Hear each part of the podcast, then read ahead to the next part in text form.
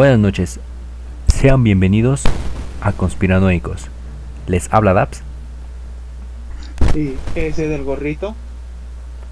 Esta noche tenemos casos muy interesantes, paranormales, y una teoría eh, de un personaje que probablemente nació en México. Antes de empezar, todas las opiniones emitidas en este podcast se basan y complementan las teorías, archivos y artículos de investigaciones serias de Internet. ¿Y qué te pareció lo de la semana pasada, ese del gorrito? La teoría del bloop, este sonido extraño. Mm, Fue una teoría que me sorprendió mucho. Nunca había escuchado esta. El- un sonido que viene proveniente del mar y que ni los científicos pudieran explicar qué es lo que era. Se me hizo muy intrigante. Ya que personas muy, muy fantasiosas creyeron que era el mismo. Creían que podría haber sido un animal muy grande. Y, y sí, como lo dices, hasta el mismísimo Cthulhu relució en una de las teorías que pues varios conspiranoicos también habrían sacado.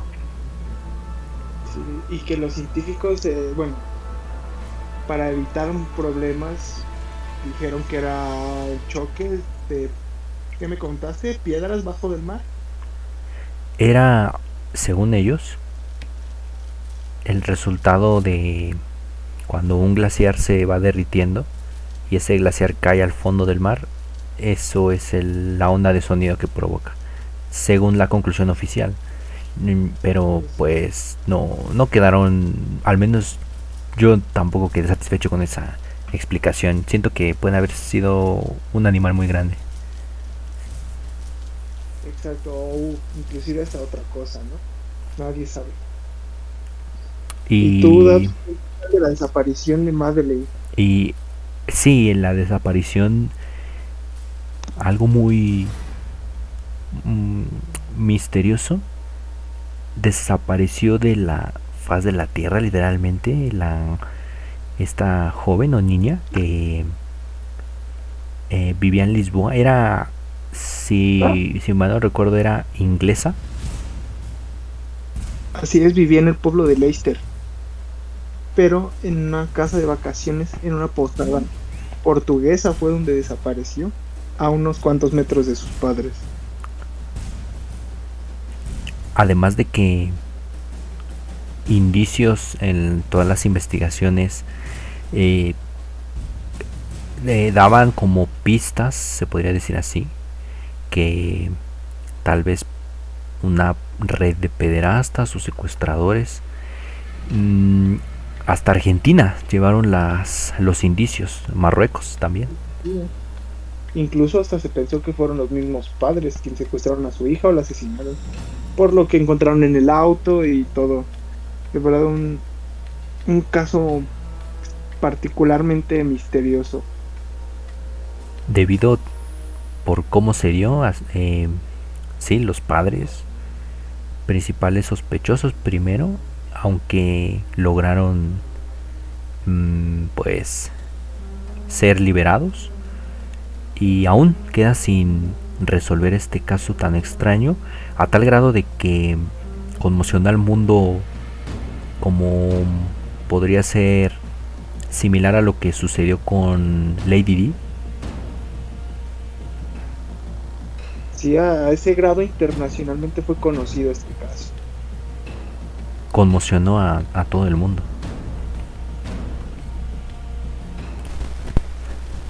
Y esta semana, ¿qué nos contarás ese del gorrito? Pues, Esta semana regreso a lo que habitualmente cuento, que es lo, lo tema paranormal.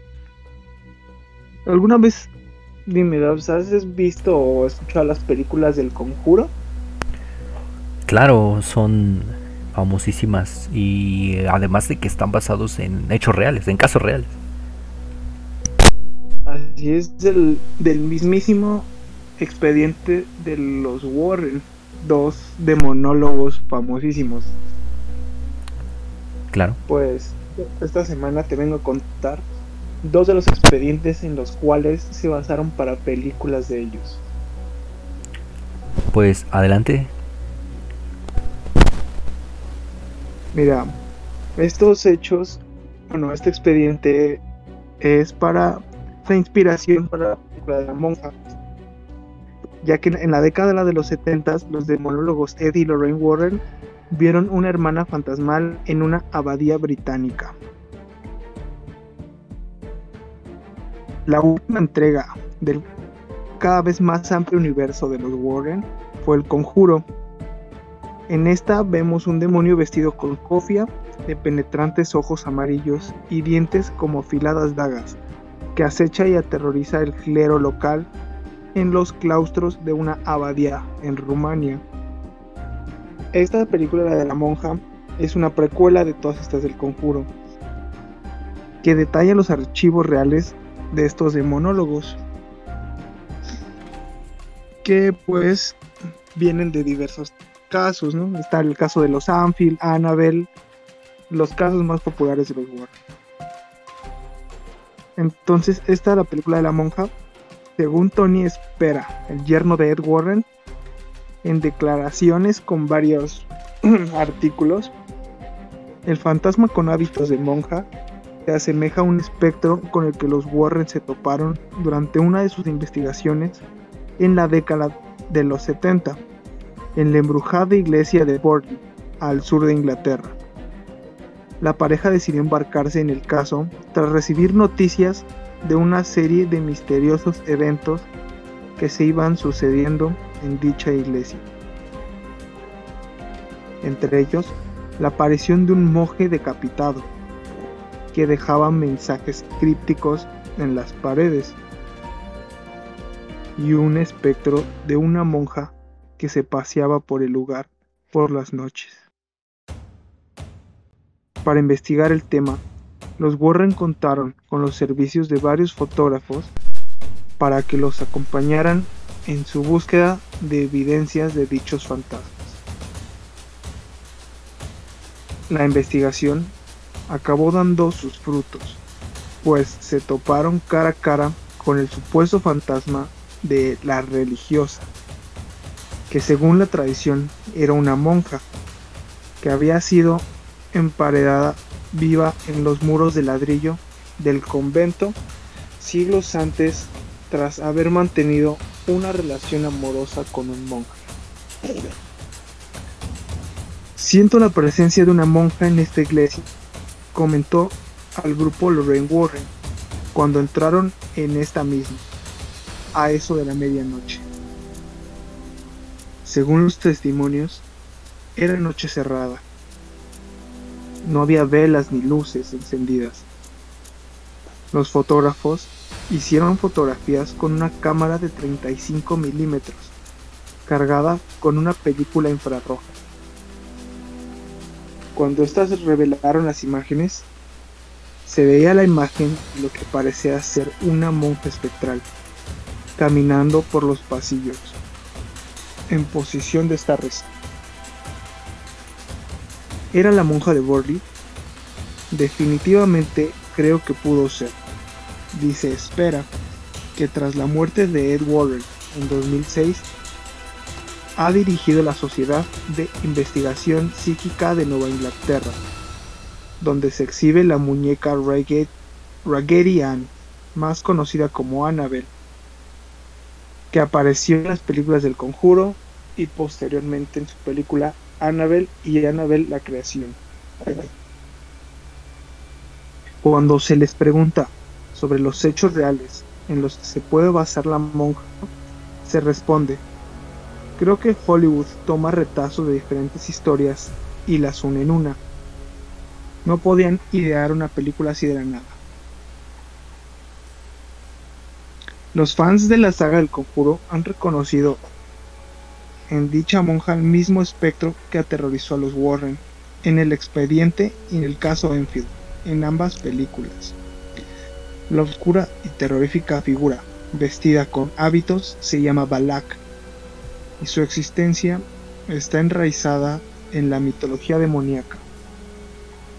Según la llave menor de Salomón, un libro sobre demonología del siglo XVII, Balak es el gran presidente del infierno.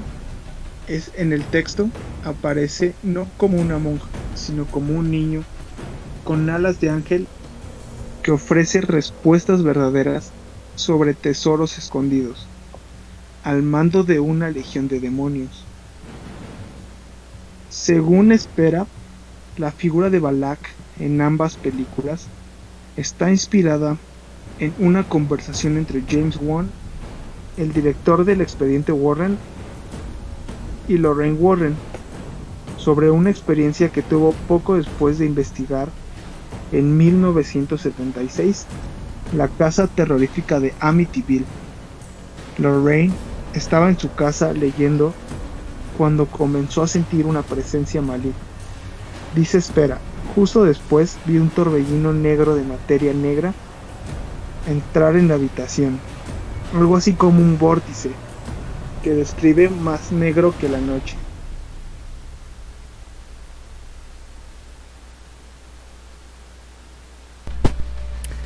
Qué interesante que de todos estos expedientes se haya decidido igual mostrar em, como fragmentos y unirlos todos. Aún así, eh, lo de el presidente del infierno y lo de la monja de Balak es algo muy escalofriante por todo lo que vivieron o, pasó ahí. ¿Y qué otro expediente nos traes? Pues el otro expediente se, se titula El Poltergeist de Enfield. Es uno de los bueno, hechos paranormales más conocidos que hay, que se tiene registrado. De la cual esta es lo que se basaron para la película del Conjuro 2.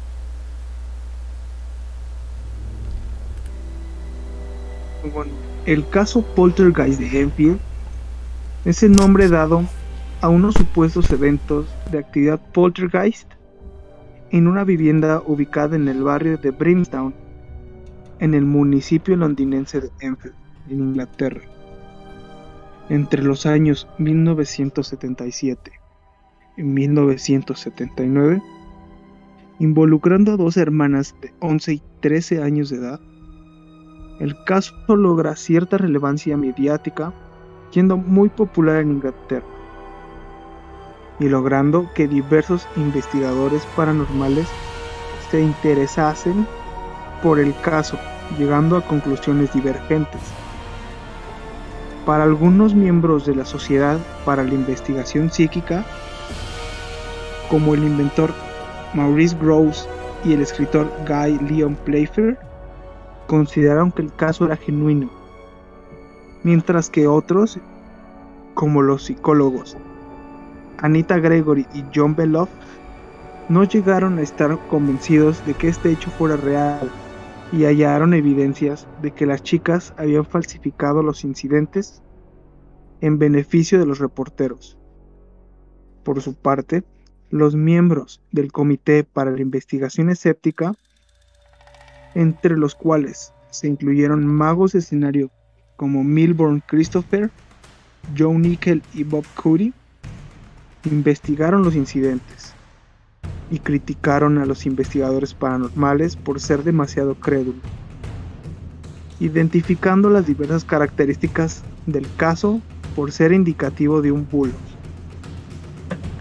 La historia ha recibido una amplia cobertura de medios de comunicación, desde las primeras portadas en los periódicos británicos de corta amarillista como el Daily Mail o el Daily Mirror y ha sido tema principal de múltiples libros y reportajes, documentales también para la televisión.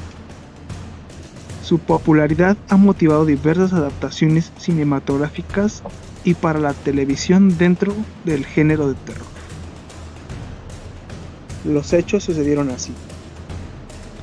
En agosto de 1977, Peggy Hodgson, una madre divorciada, residía en Memphis, al norte de Londres, con sus cuatro hijos, Margaret, de 13 años, Janet, de 11, Johnny, de 10, y Billy, de 7.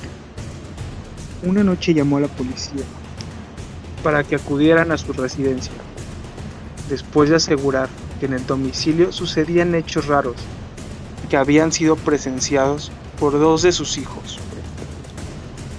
Elementos de la casa como sillas se movían sin razón aparente. Se oían ruidos y golpes procedentes de detrás de las paredes. Un agente policía dijo que vio una silla deslizarse por el suelo, estando convencido de que nadie la había tocado. Otras afirmaciones posteriores incluían supuestas voces demoníacas, fuertes ruidos, piedras y juguetes que se lanzaban, sillas volcadas y niños levitando. Los informes de estos otros incidentes en la casa atrajeron la atención de la prensa local y nacional británica, siendo cubierto esto hasta 1979 por rotativos como Daily Mail o Daily Mirror. Una de las investigaciones paranormales fue de los miembros de la Sociedad para la Investigación Psíquica. Informaron de curiosos silbidos y ruidos de ladridos. Playfair sostuvo que una entidad era responsable de los disturbios que se producían en esta casa, aunque dudó a menudo de la, de la veracidad de los testimonios de niños, preguntándose si eran simples juegos y trucos. Sin embargo, Gross y Playfair creían que aunque algunas de las alegadas actividades poltergeist fueron falsificadas por las chicas, otros incidentes fueron genuinos ya que una cámara de video puesta en la habitación grabó a Janet doblando cucharas e intentando doblar una barra de hierro. Gross llegó a observar a Janet golpeando el techo de la casa con una escoba y escondiendo su grabadora. Por su parte, el ventrílocuo Ray Allen pensó que las voces masculinas de Janet eran simplemente trucos vocales. Según Playfield, una de las voces de Janet, a la que llamó Bill, mostró una costumbre de cambio repentino en el tema, que era un hábito que Janet tenía. Cuando Janet y Margaret admitieron sus bromas a los reporteros, Gross y Playfield las obligaron a retractarse públicamente y a confesar. Tras este episodio que conllevó al descrédito de Gross y Playfield, estos recibieron burlas de otros investigadores por ser fácilmente engañados.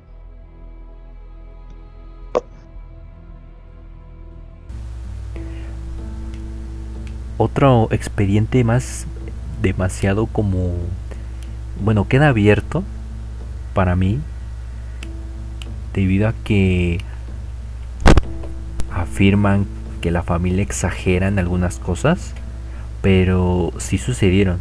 Hubo igual, como comentabas, testimonios y todo. Pero ah, terminan desacreditando a unos investigadores igual. Ah, sí, de hecho, muchos, bueno, decía esto de una asociación de escépticos desacreditaron a estos psicólogos porque fueron fácilmente engañados.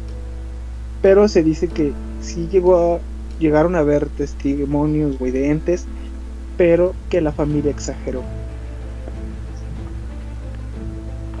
Pero supongo que sí habrán pasado una que otra cosa medio extraña eso de las cosas que se movían o una una pequeñas cosas yo creo sí sucedieron. Solamente que tal vez fue un error exagerarlas demasiado por los diarios amarillistas también. Claro, en esta época de los setentas era ganarse la popularidad, ¿no? Con temas paranormales. Tanto que ve hasta la fecha se han hecho películas de este caso, aunque sea o no verdad. sí, probablemente tenga 80% de verdad, pero no deja de ser algo interesante e intrigante de todos estos expedientes Warren, muy famosos. Claro, todo lo que ocultan los Warren, la mayoría ha sido cierta. Pero bueno, Dabs, ¿qué nos traes toda esta noche? Esta noche mmm, traigo tal vez una teoría. Puede ser cierta o no, pero hay varios indicios que podría decir que puede que sí sea cierta. ¿Tú conoces o has escuchado de Tomás Alva Edison? Eh, ah, claro que sí, un inventor muy famoso, ¿no? Dicen que inventó la luz. Así es, prácticamente eh, se, le, se le atribuyen demasiados inventos, pero resulta que puede, pudo, que mmm, haya nacido en México. Eso no lo sabías. En México, o sea, me está diciendo que no era americano. No, era el mismísimo Edison, era mexicano. Pues a ver, te escucho, Dabs, cuéntanos. ¿Por qué? Bueno, eh, todo esto, eh, bueno, de acuerdo con la historia, resulta ser que Tomás Alba Edison nació en México, precisamente en el estado de Zacatecas. Eh, nació en 1847. Según la historia oficial americana, los antepasados provenían de Ámsterdam y se establecieron en Nueva Jersey. Su abuelo, John Edison, se alistó en el bando de los británicos durante la Guerra de Independencia y al final de la misma tuvo que refugiarse en Nueva Escocia y después de un tiempo se trasladó a Canadá. Eh, esta es una, una versión y según eh, en Ohio, el 11 de febrero de 1947, mismo año que James K. Polk ordena la invasión a México, eh, documentos ubican su nacimiento el 18 de febrero de 1848, para ser exactos, en Sombrerete, Zacatecas. Según estas versiones, Tomás Alba, ese inventor que revolucionó el estilo de vida de la humanidad con, no, con 1093 patentes, tomó el apellido Edison al emigrar al vecino del norte, Estados Unidos. Según la teoría, habría sido hijo de Samuel Alba Ixtlilxóchitl, un ingeniero de minas, oriundo de Pachuca, quien llegó a Sombrerete a buscar empleo. Lo cierto es que no existe ningún acta en el registro civil que compruebe esta suposición, pues en aquella época no era común registrar a los niños. Lo habitual era bautizarlos en la iglesia. Sin embargo, estos registros ya no existen. En 1911, los revolucionarios pasaron por Sombrerete y quemaron todos los archivos del municipio. Eh, esta historia se sustenta con algunas cartas que supuestamente se encuentran en el Archivo General de la Nación, donde el inventor le contaba a su familia lo que iba inventando. Se cree que se fue a vivir a los Estados Unidos antes de cumplir los 20 años. Así lo narra un libro escrito por el Fray Ángel de Los Dolores Quiscareño en 1909. Él decía que había nacido en Zacatecas, pero fue llevado de joven a los Estados Unidos, su patria adoptiva. Pues la historia oficial eh, ya eh, a este inventor se le atribuyen bastantes patentes que dieron origen a la telegrafía automática, al kinetoscopio, al fonógrafo, primeras grabadoras, reproductoras de sonido. Y esto pues se vio más en Nueva York. También inventó baterías de larga duración para los autos, que precisamente en estos días los autos eléctricos han estado en auge, creciendo, la producción y compra. Y entre 1903 y 1910, Thomas Edison gastó más de 3 millones de dólares, equivalentes a 71 millones de dólares hoy, para perfeccionar su batería de níquel con hierro. Decía que pesaban la mitad que el ácido de plomo y que tenían el doble de densidad energética. Esta, estas ideas y estas patentes muy avanzadas debido a su época. En un artículo que eh, relata Moore, titulado A Black History of Our Oil Addiction, mm, aquel invento buscaba monopolizar las formas de transportación automotriz.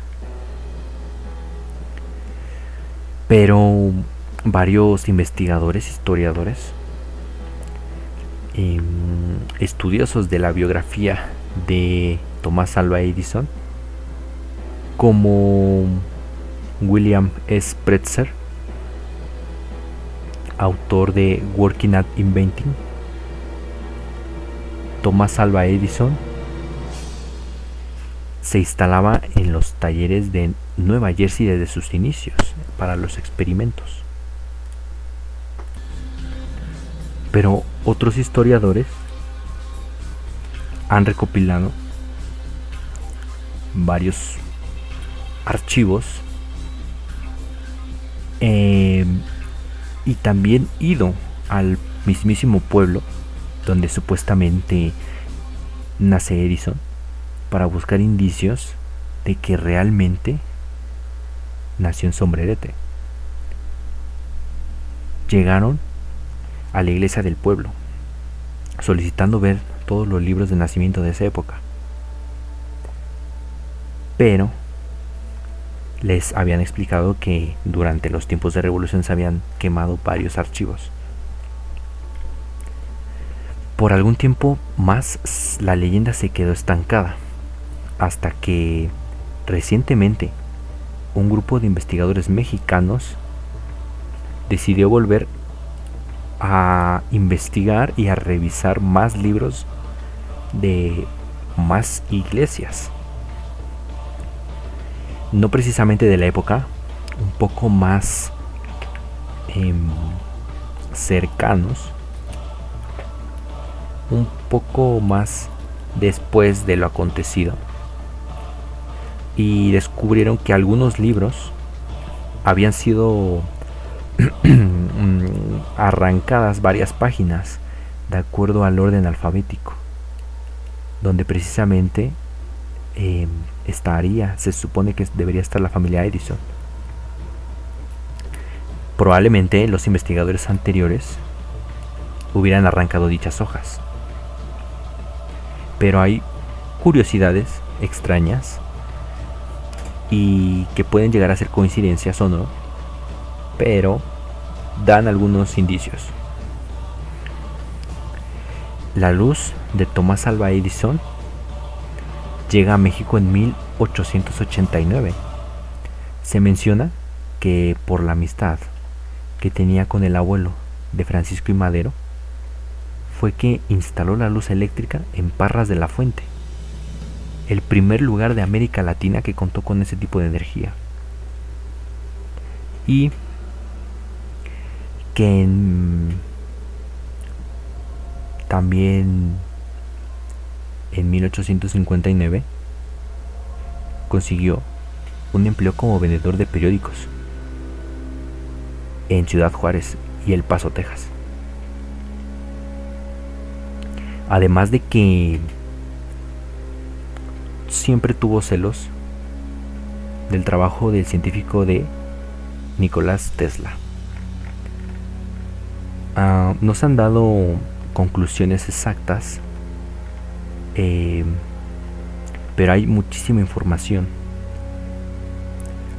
Luis Venegas Rocha, miembro de la Asociación Fresnillense de Estudios Históricos, eh, publica en su libro 100 años de luz eléctrica y menciona que Alba Edison, nuestro personaje así lo nombra, fue hijo de inmigrantes de Canadá hacia Estados Unidos, cuyo padre llevó por nombre Samuel Edison y su madre la señora doña Mariquita Alba, de origen mexicano.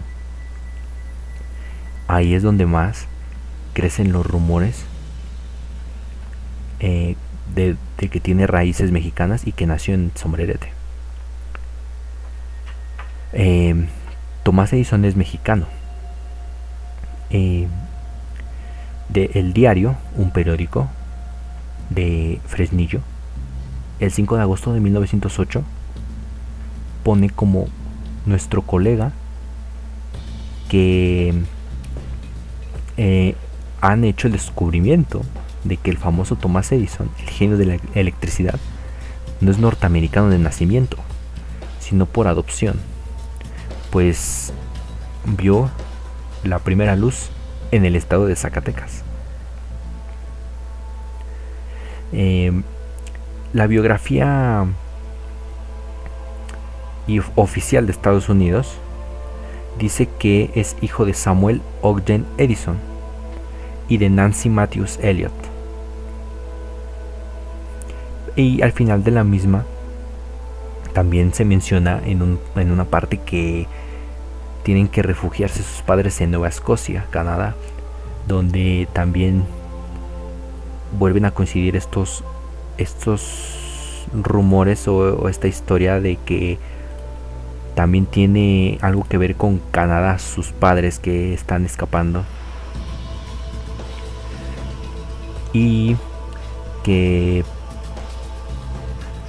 eh, se puede como nacionalizar estadounidense y dice él que nace según en Milán, Ohio, el 11 de febrero de 1847, como generalmente se afirma.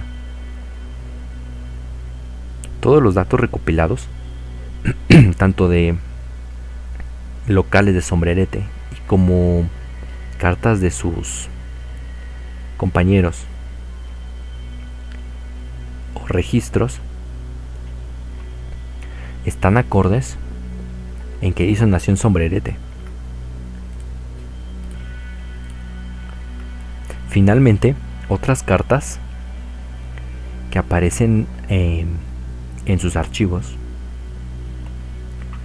mencionan, como alguna vez expliqué a usted, no existe acta de nacimiento, porque en aquel entonces no había registro civil, y solamente se, se asentaban los nacimientos en los libros parroquiales, los cuales ya no existen tampoco. Agregándose otra carta, que los libros parroquiales tuvieron que ser entregados a los jueces de registro civil, cuando estos tuvieron que echar mano de sus únicos testimonios. A otra teoría menciona que Tomás Albedizo nació en Santa María Palapa, municipio de San Martín de las Pirámides, en el Estado de México, igual en 1847. Inclusive algunos expertos historiadores se han atrevido a afirmar que es descendiente directo de antiguos reyes aztecas, entre ellos Axayacatl. Pero esa teoría pasaría a ser solo eh, más que teoría conspirativa, mm, un poco más exagerada de toda la ascendencia que tiene. En el año de 1892 llegó un telegrama anónimo a San Martín de las Pirámides, procedente de los Estados Unidos, en el que se pedía información sobre los registros de alguien llamado Tomás Alba en el poblado de Santa María Palapa. El mensaje fue ignorado por el párroco, quien habría recibido la, la carta. Hasta que en 1935, al revisar los correos atrasados y nunca encontrados, se encontraron tres bocetos de inventos enviados a esta comunidad por alguien de nombre Tomás Alba. Mm, cabe mencionar que estos registros ahora están resguardados en el Archivo Histórico de la Nación. La teoría menciona que el primer telegrama fue enviado por el mismo Edison, quien estaba en busca de su familia, misma que había dejado al irse a Estados Unidos y los bocetos de los inventos eran enviados como muestra de los logros que había conseguido en Estados Unidos. Pero para ese entonces ya no había registro de la familia de los Thomas. Em, entonces seguimos eh, pues sin alguna conclusión alguna, pero aún así en el sombrerete se han colocado placas en la supuesta casa donde nació Alba Edison, en el número 19 de la calle Hidalgo. En ese pueblo se colocó una placa fuera de la casa en donde dice, en esta casa nació Tomás Alba Edison el 18 de febrero de, 1900, de 1847. Incluso también en la supuesta mm, escuela en donde estudió, afirman que tomó estudios de primaria en ese pueblo.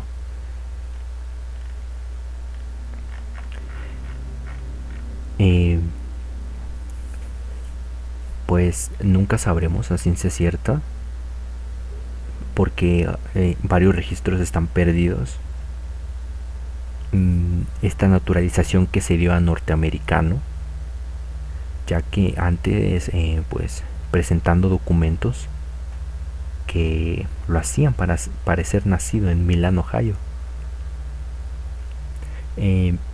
Bocetos originales que manda a México sin que nadie lo recibiera. Y tras la muerte del inventor, su acta de nacimiento nunca se encontró. Y ahí fue cuando también eh, en la búsqueda encontraron estos registros de telegramas que envió a San Martín de las Pirámides. Así que, pues saquen sus conclusiones.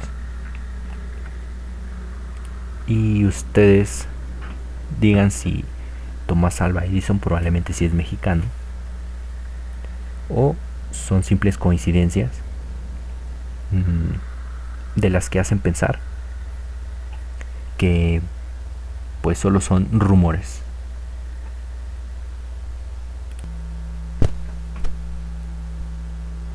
Pues la verdad, una teoría muy, tal vez fuera de lo común, pues solo es que un inventor americano posiblemente en realidad sea mexicano y de un pueblito como es Zacatecas no muy conocido. Sombrerete Zacatecas es sorprendente como tal vez eh, sí piensen que es una gran mente norteamericana pero probablemente de origen mexicano hay, hay muchas, debido a la época, eh, no hay muchos, no hay registros tan claros, hay muchas incógnitas aún, pero se supone que todo apuntaría a que nació en Sombrerete, Zacatecas. Hasta placa le pusieron en el, en el pueblito. Ve, imagínate, o sea, para poner una placa o que cuente la historia de que Edison en realidad es mexicano, puede cambiar la historia, ¿no? De México de los grandes inventores, así como lo fue Camarena, ¿no? Que inventó la tele a color mexicano. Es precisamente, ya que mencionas a Camarena, eh, puede que sea aún más cierta la teoría, porque los grandes inventores, igual Camarena fue a Estados Unidos debido a que pues a veces en México no, no hay esa pues apoyo o infraestructura para poder ser un, inventor, un gran inventor. Probablemente igual Edison hizo algo similar, fue, pero él, él sí se nacionalizó como estadounidense. Sí, era la mejor opción para la época, ¿no? Hacerte, nacionalizarte americano y, y pues allá ibas a tener todo, ¿no? Un, todo lo que hizo Edison, todo lo que inventó. Claro, más tendrías más oportunidades, yo le llamaré así, al, al ir a Estados Unidos en esas épocas. Sí, en esas épocas ser una potencia Estados Unidos, pues todos los grandes hallazgos, inventos surgieron de ahí. Y bueno, Daps, esto ha sido todo por hoy. Gracias a la gente que nos está acompañando esta noche. Espero que nos sigan dando play cada semana. Recuerden que subimos cada viernes a las 10 de la noche. Y no olviden visitar nuestras redes sociales. Estamos en Instagram como conspiranoi-cos y en Facebook como Conspiranoicos Podcast. Soy Daps. Y yo soy el gorrito. Hasta la próxima. Hasta la próxima.